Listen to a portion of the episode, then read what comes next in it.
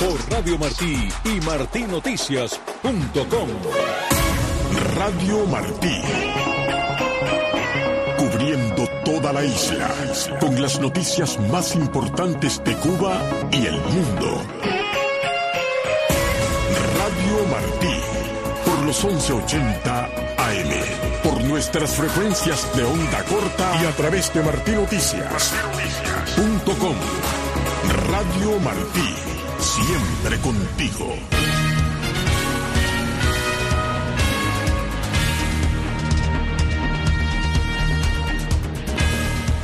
Recuerdan al preso político Orlando Zapata Tamayo en el aniversario de su muerte en una cárcel en Cuba. Casi 23.000 cubanos llegaron a Estados Unidos en enero, la cifra más alta en los últimos 12 meses. La OEA renueva la condena a la agresión de Rusia contra Ucrania. Autoridades de Panamá ordenan arresto del expresidente Martinelli, refugiado en la Embajada de Nicaragua. Israel anuncia plan de posguerra para la franja de Gaza.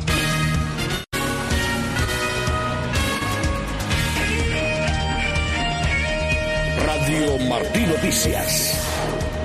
Bienvenidos a la emisión informativa de Radio Martí de las 3 de la tarde. Los saludamos el ingeniero de sonido Efraín García. En la sala de redacción se encuentran Ivette Pacheco, Yolanda Huerga y Paul Rodríguez. Producción Elena Rodríguez. Voz informativa Alfredo Jacomín.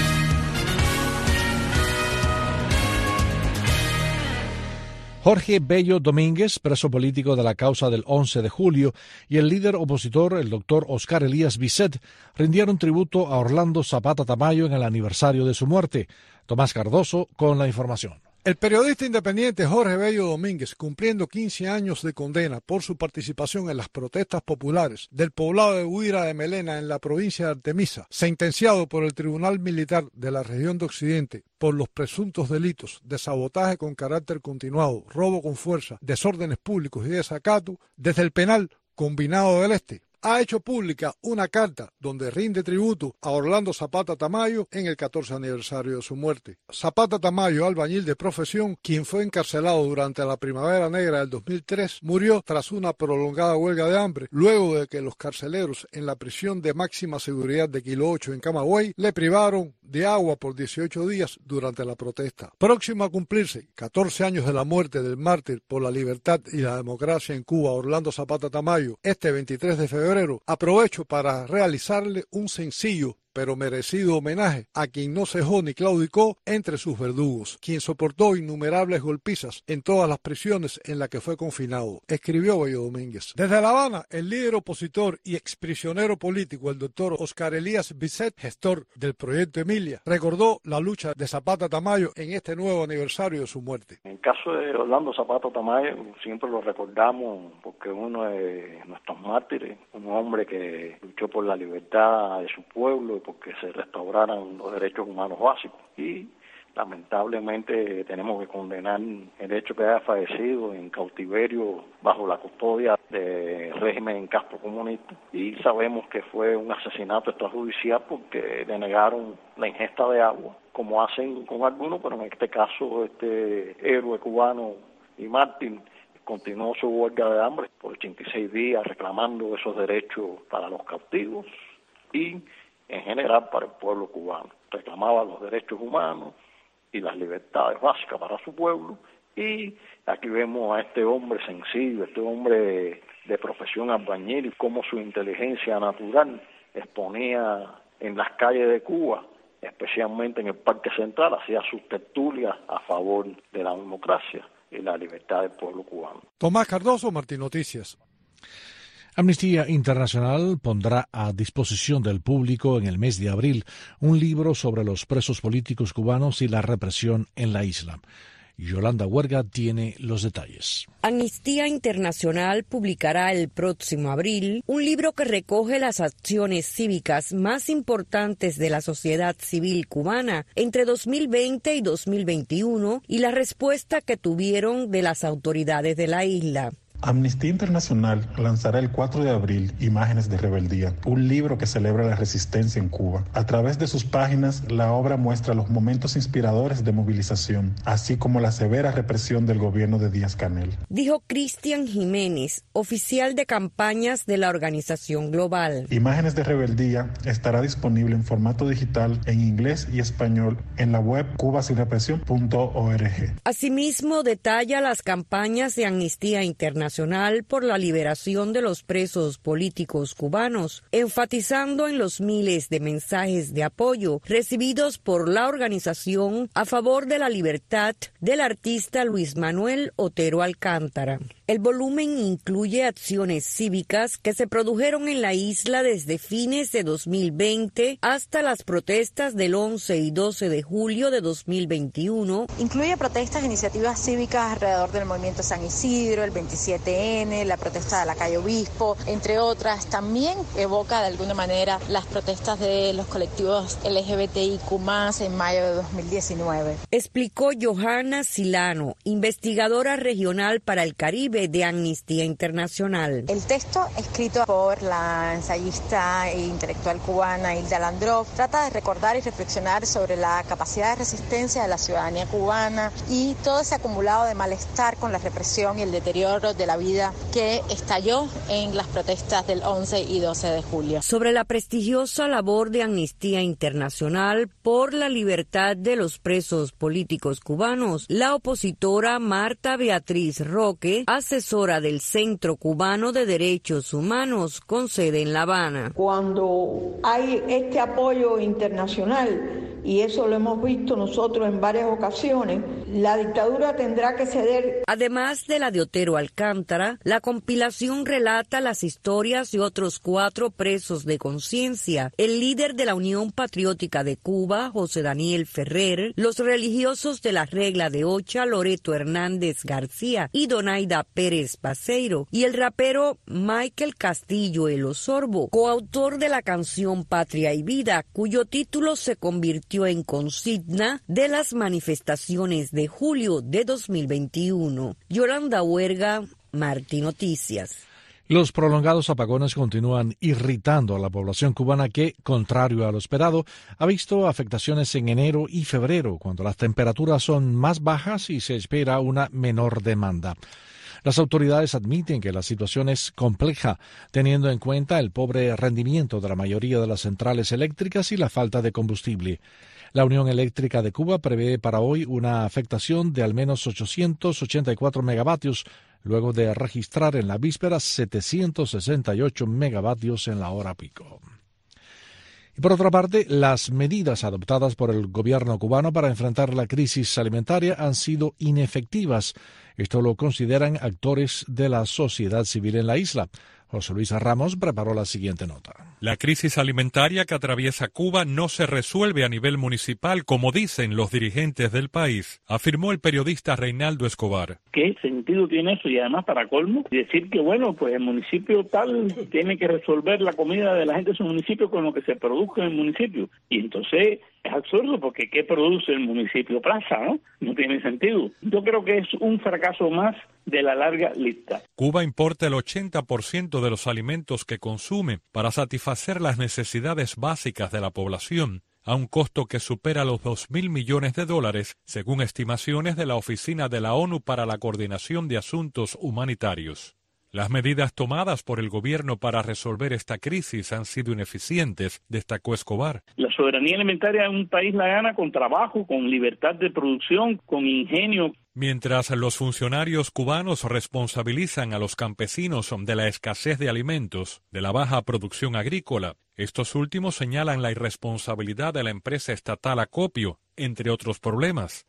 El periodista José Luis Tan Estrada comentó. Y el paso es que tampoco los campesinos en la tierra, en la producción, lo están viendo, porque los campesinos son los primeros que están quejando que no tienen instrumentos y no tienen nada para producir y que se les vea el pago que ellos están exigiendo por las negociaciones campesinos que de verdad están pasando trabajo que hace más de cuatro y seis meses que no les pagan el salario y se les echa a perder las grandes producciones. La crisis de rendimientos agrícolas requiere el desarrollo de una agricultura privada moderna, incluyendo transformaciones institucionales, propiedad y mercado de inversión, mucha inversión escribió el economista Pedro Monreal en la red social X. José Luis Ramos, Martín Noticias.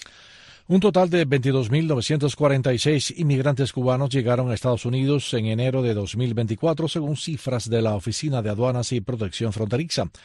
Estos datos convierten al mes pasado en el segundo con mayor número de, arribos de cubanos en los últimos 12 meses, solo superado por diciembre de 2023, cuando llegaron 25.053 cubanos. En el año fiscal 2023, que concluyó el 30 de septiembre pasado, las autoridades certificaron que 200.287 cubanos llegaron a las fronteras de Estados Unidos. Cuba está entre los 10 países con mayor cantidad de expedientes bajo monitoreo del Servicio de Inmigración y Control de Aduanas de Estados Unidos, según un informe de esa agencia. El reporte indica que 442.624 cubanos son monitoreados por las autoridades migratorias estadounidenses fuera de un entorno de detención a través de una variedad de mecanismos.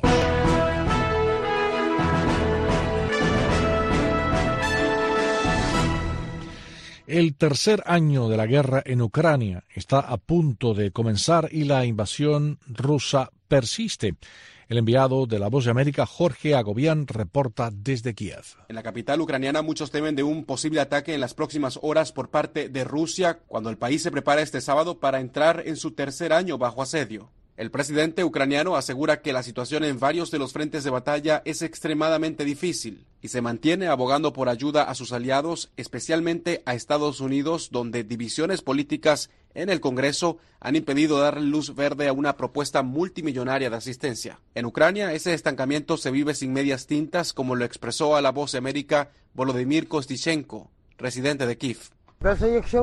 Incluso si Estados Unidos no da nada, créanme, Europa no nos dejará. Todo irá bien y Ucrania ganará. Será difícil sin Estados Unidos, pero nada funcionará en Rusia. En Rusia, el presidente Vladimir Putin indicó que sus tropas continuarán avanzando para consolidar, según dijo, su objetivo en el campo de batalla. El mandatario ucraniano tiene previsto visitar Lviv, en la frontera con Polonia, para reunirse con el presidente polaco y una delegación de senadores estadounidenses. Desde Kiev, Ucrania, Jorge Agobián, Voz de América. Pasamos a Rusia, donde el presidente Vladimir Putin felicitó hoy la labor de los soldados que combaten en Ucrania a propósito del Día de las Fuerzas Armadas Rusas. Más detalles a continuación con la agencia francesa de prensa. El presidente de Rusia saludó a los soldados que combaten en Ucrania. Vladimir Putin emitió un mensaje el viernes con motivo del día dedicado a las Fuerzas Armadas, en vísperas del segundo aniversario del inicio de la ofensiva en el país vecino. En primera línea se encuentran hoy los participantes de la operación militar especial. Luchan por la verdad y la justicia, muestran coraje y valentía al defender a Rusia. Son los auténticos héroes del pueblo. Estos últimos días el mandatario ya se prodigó en gestos de apoyo al ejército, condecorando a militares o volando en un caza estratégico, con su país concentrado en el esfuerzo bélico que acarrió un enorme aumento de la producción de material militar y el reclutamiento de cientos de miles de soldados. En estos últimos años las empresas del complejo militar industrial han multiplicado la producción y la entrega a las tropas de las armas más demandadas, principalmente armas de alta precisión y vehículos aéreos no tripulados de diversos tipos, tanques, vehículos blindados y artillería, así como sistemas de defensa antiaérea, contrabatería, comunicaciones y equipos de reconocimiento. A tres semanas de las elecciones presidenciales que tendrán lugar entre el 15 y el 17 de marzo, Putin aborda el segundo aniversario del inicio de la ofensiva desde una posición favorable. Estados Unidos anunció hoy nuevas sanciones contra Rusia en vísperas del segundo aniversario de su invasión rusa a Ucrania y por la muerte del destacado crítico del Kremlin Alexei Navalny en una colonia penal en el Ártico. Nuestra corresponsal en Washington, Michelle Sagué, El presidente de Estados Unidos, Joe Biden, anunció el viernes que Washington decretará más de 500 nuevas sanciones contra Rusia en un intento de aumentar la presión sobre Moscú con el motivo del segundo aniversario de su guerra en Ucrania y en represalia por la muerte del opositor Alexei Navalny la semana pasada en una colonia penal del Ártico.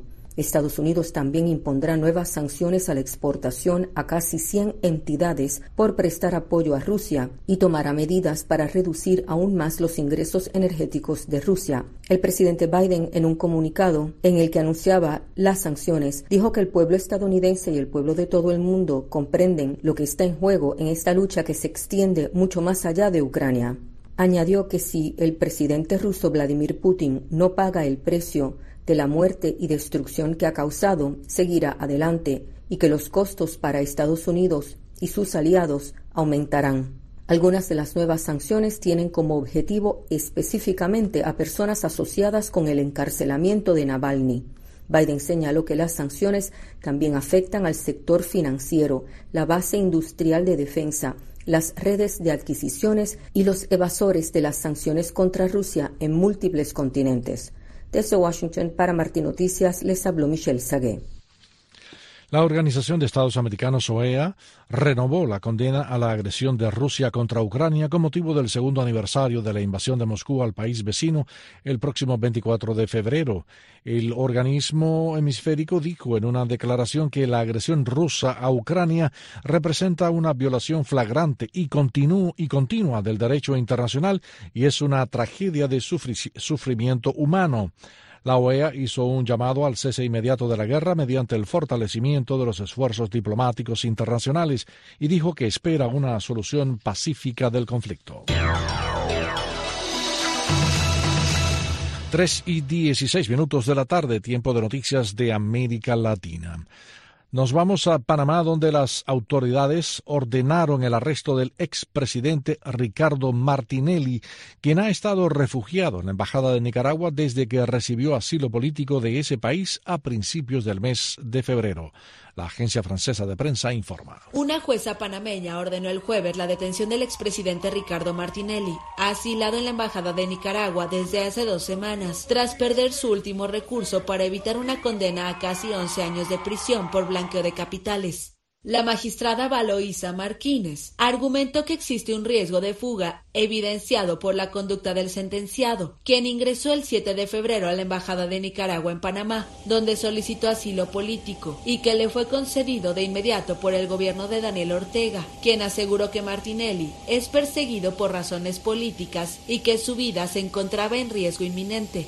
El delito por el que se le acusa es de orden económico, en el denominado caso New Business, según dice un comunicado del Poder Judicial.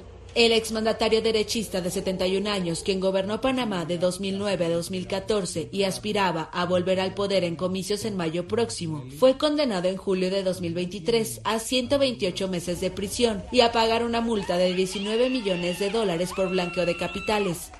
La sentencia fue confirmada en octubre por un tribunal de apelaciones. El exmandatario y dueño de una cadena de supermercados presentó múltiples recursos.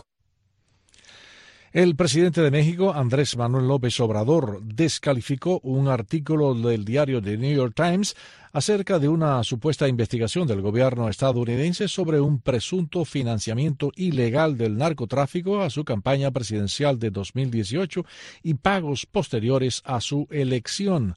Desde México reporta Sara Pablo. Horas antes de que el New York Times publicara el reportaje, el presidente Andrés Manuel López Obrador reveló parte de su contenido, que sostiene el diario se basa en una indagatoria del gobierno de Estados Unidos sobre posible dinero del narcotráfico en su campaña del 2018 la publicación indica que investigadores estadounidenses tuvieron información de que colaboradores cercanos a López Obrador aceptaron dinero del narcotraficante Ismael Zambada y de uno de los fundadores de los Zetas, además de testimonios de que existen videos de sus hijos recibiendo dinero. Sin embargo, el propio texto añade que no encontraron ninguna conexión directa entre el presidente y las organizaciones criminales. El Ejecutivo inició su tradicional conferencia mañanera con este tema. Leyó el cuestionario que le envió el Times, incluido el número telefónico de la reportera que solicitó su punto de vista. Respondió públicamente a cada una de las preguntas. Rechazó las acusaciones, dijo que todo es falso y pidió una explicación al gobierno de Joe Biden. Pero ahora quiero que me digan sobre esta nueva. ¿No lo sabían? Claro que vamos a seguir manteniendo una buena relación, nada más que vamos a seguir hablando del tema. Eso sí, yo espero que el gobierno de Estados Unidos exprese algo, manifieste algo. También, si no quieren decir nada, si no quieren actuar con transparencia, es su asunto. Pero cualquier gobierno democrático, defensor de las libertades tendría que informar. El presidente advirtió que si existió esa investigación, ¿con qué derecho la administración estadounidense indaga a un gobierno soberano? Dijo que en este caso sí se trataría de un acto de intervencionismo. ¿Quién fue? ¿El Departamento de Justicia? ¿El Departamento de Estado? ¿La CIA? ¿La DEA? ¿De parte de quién? A ver, ¿con qué derecho investigan a un gobierno legal, legítimamente constituido de un país independiente. ¿Hay acaso un gobierno del mundo que no cada país es independiente y soberano, que autoriza a un país a meterse en la vida interna de otro? El portavoz del Consejo de Seguridad Nacional de la Casa Blanca, John Kirby, rechazó que haya alguna investigación sobre posibles vínculos del presidente con el narcotráfico. Sara Pablo, Voz de América. Ciudad de México. La expresidenta de Chile y ex alta comisionada de la ONU para los Derechos Humanos, Michelle Bachelet, 18 ex cancilleres y otros políticos de América Latina alertaron sobre la tendencia dictatorial y el futuro de la democracia en Venezuela. Una declaración de la Mesa de Reflexión Latinoamericana pide los mayores esfuerzos de los gobiernos, las fuerzas políticas y la comunidad regional para lograr que la tendencia dictatorial y antihistórica no se consolide en Venezuela. 3 y 21 minutos de la tarde. Nos vamos a noticias internacionales. El presidente de Rusia, Vladimir Putin, teme que el funeral de su más acérrimo enemigo, Alexei Navalny, pueda desencadenar manifestaciones masivas, dijo el destacado opositor ruso Mikhail Khodorkovsky. Desde su exilio en Londres, el ex magnate petrolero declaró en entrevista con Current Time, la red en ruso dirigida por Radio Europa Libre Radio Libertad, en cooperación con La Voz de América, que podría haber enfrentamientos a gran escala en Moscú. Khodorovsky considera que es probable que el gobierno de Putin se niegue a liberar el cuerpo de Navalny, que murió sospechosamente en prisión el 16 de febrero porque teme a una avalancha masiva de dolor y apoyo justo antes de las elecciones presidenciales de marzo. Nos vamos a Israel, donde el gobierno anunció un plan de posguerra para la franja de Gaza. Judith Martín Rodríguez ofrece los detalles. Israel reveló su primera propuesta oficial una vez finalice la guerra en el territorio palestino gobernado por Hamas. El documento presentado a los miembros del gabinete de guerra y al que la agencia de noticias Reuters pudo tener acceso destaca que Israel asumirá el total control de la seguridad sobre todas las tierras entre Jordania y el mar Mediterráneo, incluyendo la ocupada Cisjordania y la franja de Gaza, lugares donde los palestinos anhelan crear su propio Estado. La intención de Tel Aviv es controlar todas las fronteras, incluido el paso de Rafah que conecta el territorio palestino con Egipto, mientras rechaza el reconocimiento unilateral de un Estado palestino. Entre sus medidas más controvertidas anticipa la eliminación de la Agencia de la ONU para los Refugiados Palestinos en Oriente Medio, UNRWA, que actualmente ofrece atención a gran parte de la población gazatí y que pretende reemplazar con otros grupos de ayuda internacional. Mientras tanto, el comisionado general de UNRWA, Philippe Lazzarini, en una carta pública dirigida al presidente de la Asamblea General de la ONU, Denis Francis, lamentó la situación en la que se encuentra la agencia. Lazzarini asegura que UNRWA ha llegado al punto de quiebre como consecuencia de los llamamientos repetidos de Israel para desmantelar la agencia y la congelación de la financiación de los donantes en un momento de necesidades humanitarias sin precedentes en Gaza. En una reciente entrevista con La Voz de América, la directora de UNRWA España, Raquel Martín, anticipó el futuro de los gazatíes si no se revierte el apoyo económico que 16 países retiraron, entre ellos Estados Unidos, tras una serie de acusaciones vertidas por Israel y que implicaban a trabajadores de UNRWA con los ataques del 7 de octubre. Llevamos realizando ese trabajo desde hace 75 años y nos vamos a ver obligados a cesar todos estos programas por la falta de financiación. Tengo que añadir además que en un momento en el que la Corte Internacional de Justicia, el máximo órgano judicial del mundo, ha dictaminado que es necesario incrementar la ayuda humanitaria para Gaza, lo que han hecho estos 16 gobiernos es contradecir este dictamen retirando los fondos a la agencia. En tanto, la parte palestina reaccionó a la propuesta israelí y el portavoz de la autoridad palestina, Mahmoud Abbas, Nabil Abu Rudinei, dijo a Reuters que la propuesta de Netanyahu estaba condenada al fracaso, al igual que cualquier plan israelí que pretenda cambiar las realidades geográficas y demográficas en Gaza. Judith Martín Rodríguez, Voz de América.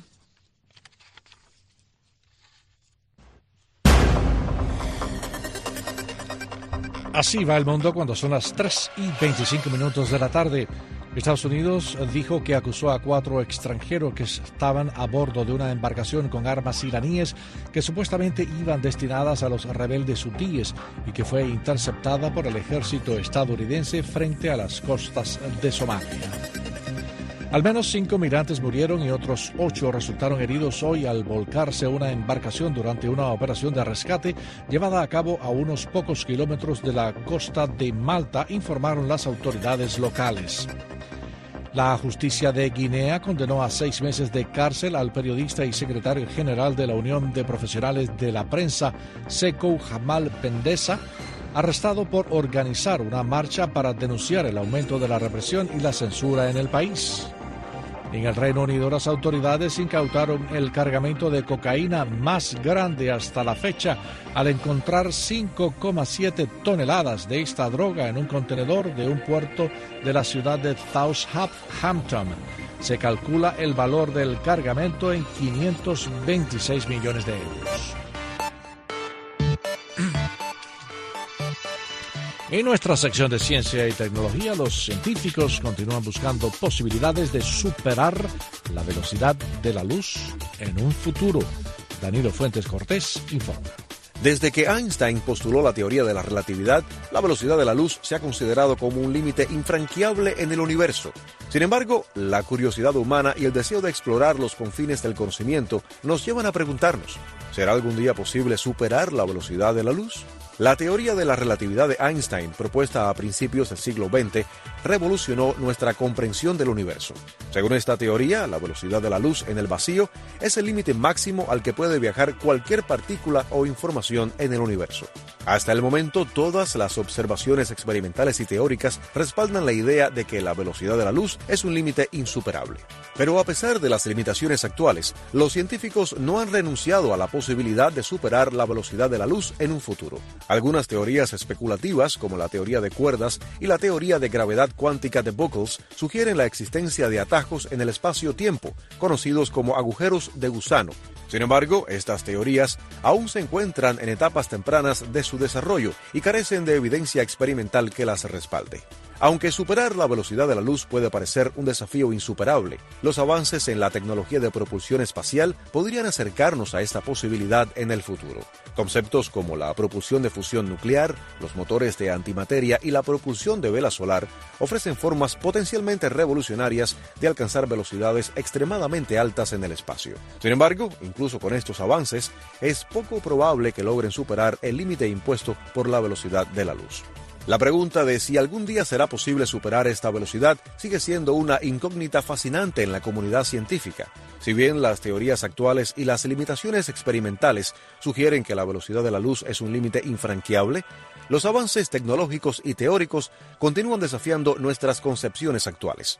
En última instancia, solo el tiempo y la investigación exhaustiva podrán revelar si la humanidad algún día podrá cruzar esta frontera cósmica y aventurarse más allá de las estrellas a velocidades impensables. Para Martín Noticias, Danilo Fuentes Cortés.